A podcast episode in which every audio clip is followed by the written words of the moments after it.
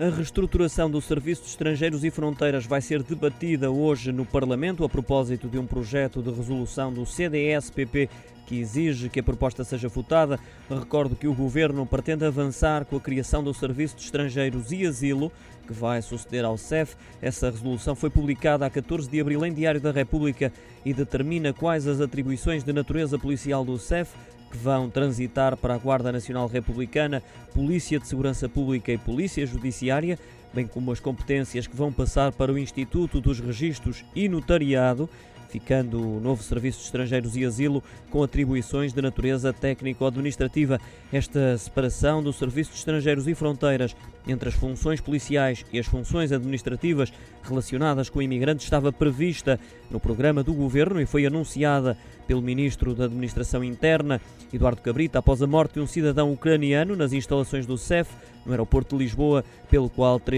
inspectores foram condenados. Uma reestruturação que tem sido fortemente contestada pelos sindicatos dos inspectores e funcionários do CEF, bem como por alguns partidos políticos, nomeadamente o CDS e o PSD.